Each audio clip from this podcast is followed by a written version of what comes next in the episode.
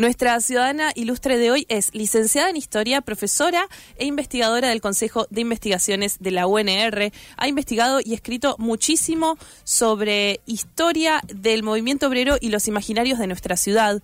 Dicen sus colegas y amigos que su década favorita de Rosario es 1890 y que es fan de las series y las telenovelas. También dicen que es una persona muy curiosa, apasionada de lo que hace y una excelente docente de historia latinoamericana. Por eso declaramos en el día de la fecha, que además es el día del docente universitario, como ciudadana ilustre de Falso Vivo a Agustina Prieto, a quien ya saludamos. ¿Cómo estás, Agustina? Bienvenida. ¿Qué tal? ¿Cómo están? Muchas gracias. No sé si estoy a la altura de la ciudadanía ilustre, pero bueno, pero es de vamos a hacer de cuenta. Es de nuestra república, que es Falso Vivo, aquí en Radio Universidad, es un territorio eh, que forma parte de Rosario, pero también de un imaginario de, cosas. límites, nosotros lo administramos, Es como el bar de la Guerra de las Galaxias, ¿viste? Ajá. que aparece como una pausa, una biodiversidad, podemos decir. Así que bueno, gracias por, por estar. Nos encanta poder charlar con vos eh, y poder recorrer un poco, bueno, nos gusta mucho en esta, en esta sección conocer más de esas personas que forman parte de, la vida de la ciudad eh, desde distintos espacios, ¿no? Para nosotros la, universidad, por supuesto, desde la radio es un lugar de, formación, pero un lugar muy habitado también, y entonces, y, de formación de, muchas formaciones, ¿no? Eh, así que nos encanta poder contar con, con tu presencia. Estábamos leyendo, ¿no? Ahí como... Eh, fan de una década, ¿no? Una investigación eh, docente también de historia latinoamericana, pero también muy dedicada a la ciudad de Rosario. Sí, porque desde tu investigación. como, como, digamos, como, como dos caminos paralelos. Eh, digamos, por un lado la docencia, que es la historia latinoamericana, y por otro lado, mi, mi, área de investigación que siempre fue Rosario, no me salí pero ni un kilómetro de Rosario, soy como decía mi papá, una rosarinista impensada, porque ellos no eran, de, no, son de Rosario. Pero vos naciste acá. Sí, sí, yo nací acá. Este, así que sí, eh, Rosario. ¿Y, en qué momento te enamoraste de, la idea de decir, bueno, tengo mi objeto de estudio y es mi ciudad y, le voy a meter por acá? Eh, a mí desde siempre me, me, me despertó una enorme curiosidad y me gustó, aún cuando era chica caminar por Rosario y ver, ver las casas, ver, eh, no sé, después lo pienso ahora que, soy una persona grande, pero cuando era chica me doy cuenta que a mí me gustaba mucho ver eh, lo diverso que había. ¿Por qué había casas que eran viejas? ¿Por qué había casas que eran más nuevas? Mm. ¿Por qué había casas que, que, eran evidentemente casas ricas? Después otras casas que eran más humildes. ¿Eras de caminar? ¿Eras de pasear, digo, de, del vagabundeo, digamos? Siempre, porque en casa mis viejos no tuvieron nunca auto, mientras vivieron en Rosario. Entonces, en casa se hacía todo a caminando, a pata, en, en cole. En, cole, ocasionalmente en taxi. Eh, no por la extensión total de Rosario, sino por básicamente por el centro y sus alrededores, que es donde me crié y vivo todavía. Así que sí, eso. Y además siempre a mí me, despertó mucha curiosidad eh, la gente. Por ejemplo, a mí sentarme en un bar que tengo un gran ventanal y ver pasar gente me resulta un programa entretenidísimo. Me, me gusta. O sea que aparece algo de la pasión en la observación y en la, en la contemplación. Sí. En esa contemplación que puede ser errática del flaner, ¿no? que, que, planteaba ahí Benjamin. Sí algo de eso. Me encanta, sí. ¿Y esto aparece así, te aparece adolescente ya o de niña o, o cuándo eh, Yo te diría, em, de, de, niña, eh, mis viejos tenían unos, unos amigos, Elida Sonsoñi, que trabajaba en la facultad con mi papá, y que vivía en una casa que era como una casa que sería de, de, de fines del siglo XIX, principios del XX, y esa era una casa, digamos, más, más antigua que la mía, y era una casa que tenía unos muebles de otra época y unos cuadros de otra época. Y a mí me siempre yo sentía que ahí había algo, que había mm. algo que eso decía, no, no sé cómo decirte, que eso escondía como algún secreto. Claro. Y eh, esos cuadros, unos cuadros de, una gente vestida como de otra época. Bueno, para mí ahí había algo. Y después, eh, lo que también eh, terminó siendo decisivo, me parece a mí, fue que cuando yo era chica, cuando yo tenía 10 años, nos fuimos a vivir un año a Francia, a una ciudad chiquita, ¿no? porque mi papá se fue a trabajar. Y entonces fue, era una ciudad medieval, y entonces recorrimos un poco y, encontrarnos eso, que había una cosa con un pasado que Argentina no tenía, o, que no tenía Rosario no tenía un pasado tan hacia una ciudad tan joven, ¿no? Una ciudad tan joven. Y yo creo que eso me, fue dando vueltas por la cabeza y me terminó, digamos, este. No sé, eh, atrayendo eso, ver que había presente, pero que también había un pasado y que evidentemente era un pasado como con capas distintas, porque estaba esa ciudad medieval donde vivíamos y pero después este Rosario que era una ciudad como joven y yo creo que todo eso me fue como todos los niveles de historia que puede haber, ¿no? ¿no? eso, como que puede haber una muy lejana y una muy cercana y, no por eso es menos historia, por decirlo. sobre todo la idea que, que ahí había algo por, por conocer. Sí. Eso. Claro, algo por, por conocer y eso te entusiasmaba. Sí. Como como... Sí, pues yo soy curiosa. Sí, sí, lo dice. tenemos fuentes de primera eh, mano. no, sí, soy, soy curiosa en ese sentido. Me, el, pasado, sobre todo, me despierta una gran curiosidad. ¿Y cómo fue cuando empezaste la FACU? ¿Con qué FACU, con qué UNR te encontraste también en, en, tus años eh, de, de inicio de carrera? Una FACU muy poco atractiva en términos académicos porque yo entré en el 79, pero una... Claro, plena dictadura. Plena dictadura, pero una, una facultad tan genial en términos de lo que fue la vida estudiantil, mm. porque éramos muy pocos, nosotros cuando yo entré a la carrera era con, con examen de ingreso y, y un cupo limitado que éramos 20, y hicimos un primer año común que era de todas las carreras de humanidades y arte, ¿no? Letras, filosofía. Y fue una cosa, pero por, porque eso de, de, de, sentirnos todos que estábamos vigilados, que nos controlaban y qué sé yo, eh, creó una cosa de, mucha solidaridad, de, una cofradía, claro. De cofradía, que la verdad que fue el mejor de los recuerdos, el mejor.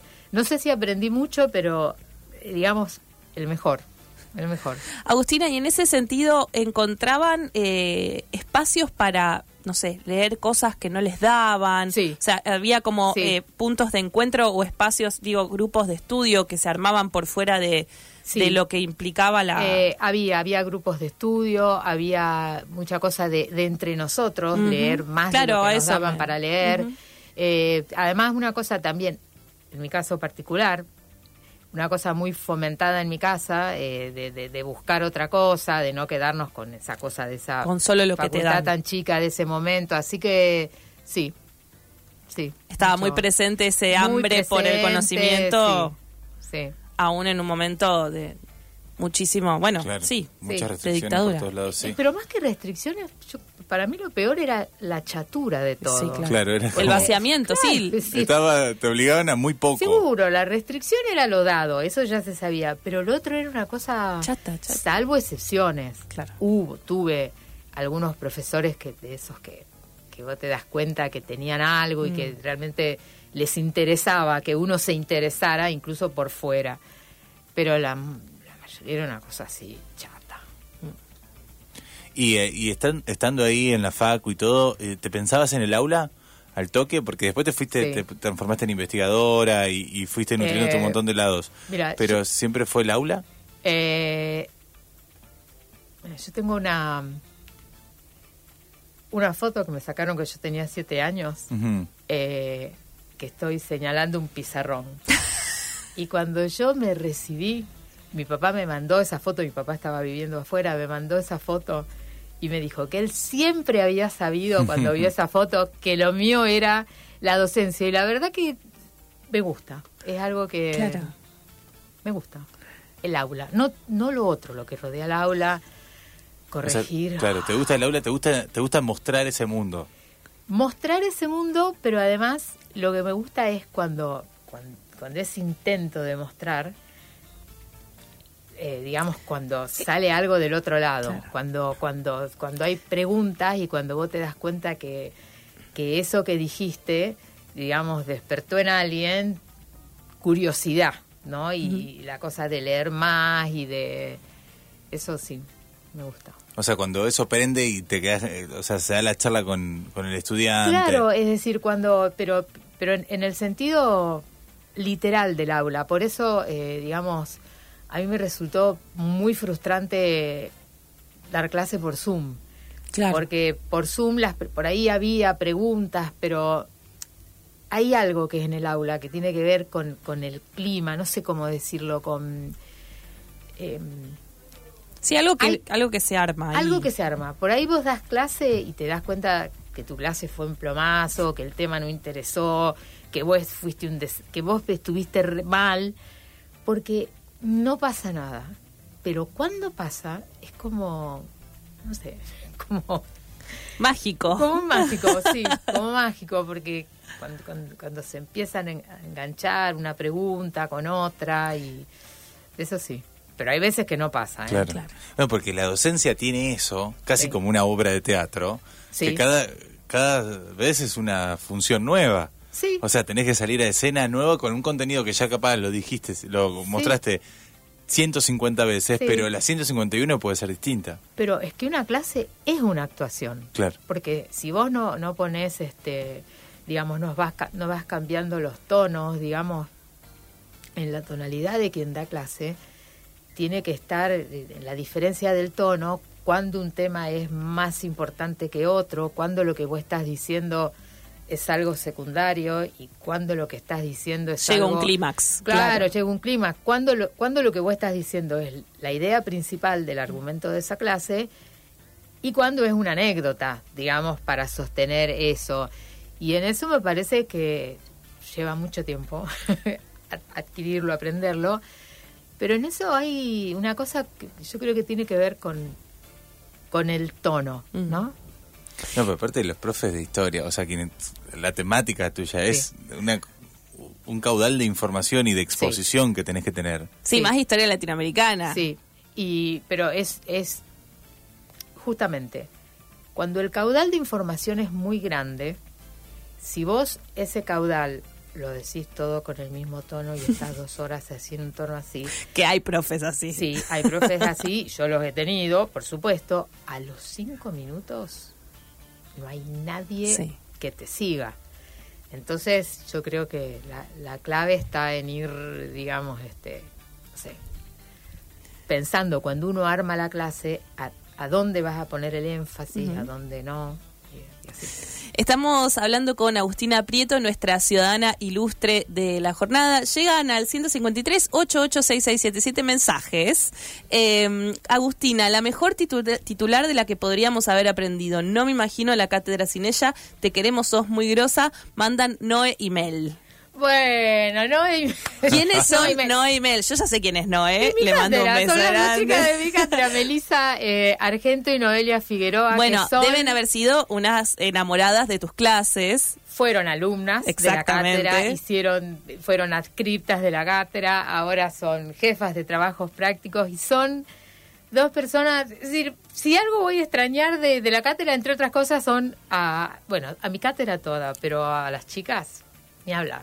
Nos dice si algo va a extrañar porque eh, estás empezando el camino de la jubilación. Sí, no, no, ya, lo tengo. Ya lo tenés activado.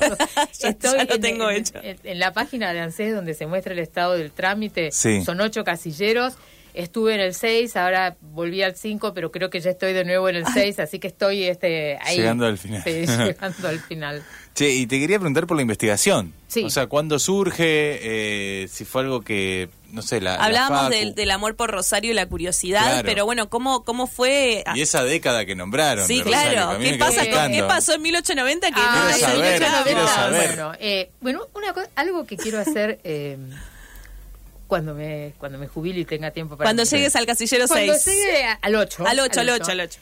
Es ver si escribo un libro, pero de mi exclusiva autoría. Pero yo hasta ahora he publicado siempre con gente. Siempre en banda. Sí. Pero este que lo que quiero es... Banda de este, historiadores. sí, sí, siempre en banda.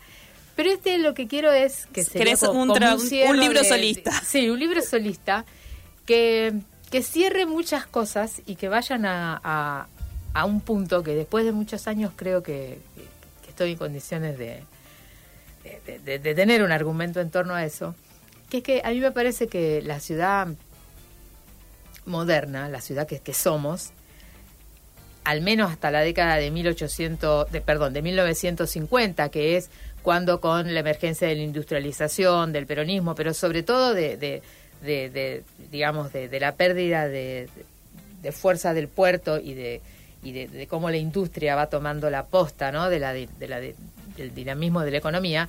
Bueno, entonces, de esa ciudad anterior a 1940, 1950, a mí me parece que eso es como que se, se, se gesta, que el obrador de esa ciudad es la década de 1890 digamos, no la de 1850, no 1860, ni el 70, ni el 80, sino la del 90, porque es la década en la que además de, perfilarse cuáles van a ser este, los futuros partidos políticos modernos, se perfila también el movimiento obrero. Y entonces el modo en el cual, eh, digamos, es, esas dos cosas van a, convivir bien, mal, pero esas dos formas de, de expresión social, que siguen hasta hoy. social claro. que siguen hasta hoy, pero este, digamos, al menos hasta el 40, eh, hasta 1940, que después eso cambia, eso es como que se, se, se, se perfila un poco eh, ahí. Además, porque a mí me parece que Rosario debe haber sido tan intensa, tan, eh,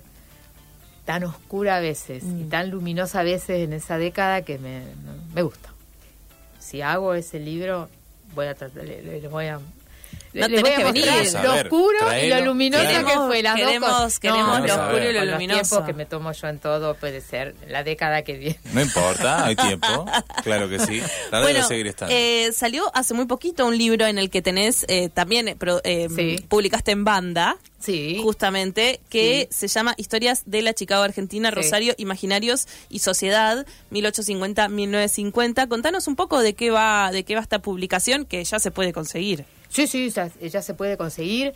Es un, es un libro en banda, digamos, de un equipo de investigación que tenemos hace un montón de años y que se originó con, con quien fue de alguna manera el, el inspirador de, de, todos nosotros, que fue Ricardo Falcón, mm. que fue eh, digamos, quien me, propuso ir a trabajar, salir de humanidades e ir a trabajar a ciencia política, que es donde trabajo desde. Es el que te llevó a la Siberia. Es el que me Es el responsable. Es el responsable de la Siberia, pero es también el que me convenció de que yo podía tomar como tema de investigación a Rosario, mm. porque era una duda si hacer una cosa tan local, por qué no hacer una cosa más más nacional o más internacional y, y creo que él me terminó de convencer Así que agradecida eternamente por las dos cosas, ¿no? Por haberme llevado a la Siberia, porque la Siberia, la Facultad de Ciencia Política es un gran lugar para trabajar en términos... Es, es un lugar, eh, no es que sea la panacea, no es que sea el paraíso, pero es un lugar donde, salvo momentos por ahí de algunas elecciones que hubo, donde la gente se saluda, Mm. Y no en todos los ámbitos laborales sucede que uno entre a trabajar y se salude con la gente con la que se cruza en un pasillo. Y en la Facultad de Ciencia Política en general, salvo algunos momentos así. sí, álgidos. Álgidos durante un mes, dos meses. Alguna gente no se saludaba con otra en general, después se se volvía al, saludo. Pensaban, eh, ¿tuvo algunas dificultades o desafíos tomar a Rosario como tu objeto de estudio? Digo también en relación con estos colegas que, que también... El desafío que hemos tenido todos es que este que ahora esa situación está cambiando, es que hace 30 años cuando yo empecé con esto lo que había que armar era básicamente los archivos. Claro. Es decir, reconstruir, buscar a dónde estaban las cosas, eh, dónde estaban guardadas y todavía siguen apareciendo, que ese fue todo un, un trabajo que hubo que hacer, este, digamos, porque básicamente lo que trabajábamos era con archivos en papel. Y después de todo ese trabajo vino el giro digital que vino a cambiar todo porque de pronto nos encontramos con que teníamos acceso a, fuentes, a testimonios sobre Rosario que no estaban acá, que estaban en cualquier lugar del mundo y al que se podía acceder a través de Internet. Con lo cual también tuvo consecuencias importantes porque nos hizo rever algunas cosas, la incorporación de nuevas fuentes y todo, pero si tuviera que, decir diría que lo más complicado fue eso, fue trabajar con los archivos y a eso nos enfrentamos los ocho autores y autoras de claro este porque pensaba eso también o sea Rosario al ser tan joven también ha estado trabajando en su propia historia, ¿no? Como eh, sistematizando y haciendo todos los pasos que implican investigarse a sí misma. Sí. O sea, porque además como ha sido eso muy reciente, a eso me refiero. Eh, como como como es una ciudad de instituciones relativamente jóvenes, por ejemplo, en, muchas de las de las ciudades más antiguas están los archivos que se crearon en la época colonial, porque digamos la colonia española fue cuidadosa de crear mm. archivos administrativos, archivos de gobierno, etcétera como Rosario vino después de todo eso, entonces estaban las cosas como dispersas. Ahora ya sabemos a dónde están. Están en el Museo de la Ciudad, en el MARC, está... La ciudad adolescente. La ciudad adolescente, está esa demencial colección de, de, archivos, ah, la de Michelevich, exactamente. Así que, bueno, todos los que escribimos en este libro tuvimos que lidiar con eso, pero bueno, es la gracia del trabajo también. Claro. Qué, divertido que parece igual. Sí. Pero eh, este año que empezó siendo productivo, no todos lo, han sido así, también yo participé de otra cosa que me encantó, que fue un libro para chicos de la escuela de tercer grado, un libro de primaria, que lo hicimos con el Museo de la Ciudad, en el que también colaboró Alicia Mejías, que es una de las autoras de este libro, y que es un ¿Vieron un busca-encuentra tipo Wally? Sí. Bueno, este es un libro así hermoso que lo ilustró Pablo Boffelli y que son ocho escenas de Rosario donde los, chicos tienen que buscar cosas que hay unas consignas, dónde está tal cosa y lo otro. Y la idea es algo que para que, es lo más difícil de todos, lo más, ¿eh? en serio, en términos de historia, que es ver si los chicos tan chiquitos se interesan por algo que tenga que ver con el pasado, porque a los ocho años, la verdad, el pasado no tiene por qué importarle a nadie, pero conocer a la ciudad, eh, por ahí, eh, no sé, así que estamos en, pleno proceso de... Es todo un desafío. Sí, de ver cómo, cómo funcionan las escuelas, sí, de ver cómo se prende, tal cual. Qué bueno. Así es. Qué divertido, lo quiero, lo quiero ver. Muy bueno, muy divertido. Y además, se puede buscar, está en internet. Se puede buscar, bien. Eh, ¿Dónde lo buscamos, Agustina? En la página del Museo de la Ciudad. Perfecto. Entrando se puede entrar por la página de la municipalidad, directamente por el Museo de la Ciudad y se baja. Es, la verdad que la parte que a mí me toca, no sé qué tal está, pero el, libro en sí, en conjunto, es precioso. La pieza está. Y la ilustración. Pablo, Pablo Félix es increíble. Eh, pero todo esto es muy no es todo alegría, no es toda alegría. Pero hay. Hay una pata, Agus, que tiene que ver con. Hay una pata que tiene que ver con. Ella no está escuchando el quilombo que queda afuera. No, hay un quilombo bárbaro. Ahí está el pueblo. ¿Está el pueblo? Está el pueblo. la voz del pueblo viene. la voz del pueblo, sí. El pueblo está afuera. En representación. En representación del pueblo entero. Y tenemos un problema. Es un problema que viene, viene suscitándose desde que nos constituimos como pueblo. Eh, no recuerdo bien cuándo fue, yo cuando llegué ya era pueblo. Que es que no tenemos fundación. No, no tenemos fundación. Y se nos complica. Se nos complica porque cuando vamos con otros pueblos nos dicen, nos, nos cargan. Te dice, che, ¿cuándo es tu cumple? ¿Cuándo es tu cumple? No sé. Digo, NN. No sé. ¿Cuántos años tenés? No sé. Digo. No, sí sabes. Entonces, eh, lo que necesitamos es un fundador y ¿quién pensás vos que podría ser un buen fundador como para cuando nos pregunten, por ejemplo, los cordobeses, claro, no, se burlen, más de nosotros como pueblo. Hay que inventar, o sea, puede ser un fundador inventado completamente. Puede ser, o quién podría haber sido en la historia rosarina un buen fundador como para... Ay, pero me deja que... Creo que voy a decepcionar al pueblo porque no tengo respuesta para semejante... ¿Saben por qué? ¿Por qué?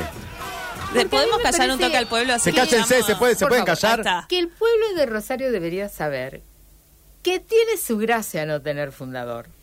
Porque no tener fundador te, te da la posibilidad de pensarte como que te hiciste a vos mismo. Ahorraste matar al padre. Ahorraste matar al padre, absolutamente. No tenés un padre, uy, el pasado colonial, qué barbaridad, con lo que sufrimos con los españoles con la colonia. Acá, la verdad, durante la colonia éramos una Hija de su esfuerzo. Hija de su esfuerzo, exactamente. Mira, papá, no me hiciste falta, me hice, a mí misma. Me hice a mí misma. Ahí está. No quiero fundador. Le voy a decir ¿Sabes eso. que Córdoba? No, no No lo necesité. Me voy ahora. Como pueblo, le voy a decir a todos a los que están afuera que eso sea algo positivo. A los cordobeses yo no necesitamos, Giles. Gracias, pueblo. De nada.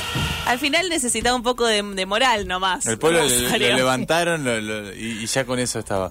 Eh, te quería preguntar porque, bueno, justo hablaste de una experiencia de docencia o, un trabajo expositivo ahí en la docencia para, para niños. Sí. Eh, tu, y tu mayor experiencia siempre fue con, con universitarios. Con... Sí, tuvo un breve paso por la secundaria que a mí me resultó abrumador. No soy la persona para la secundaria yo.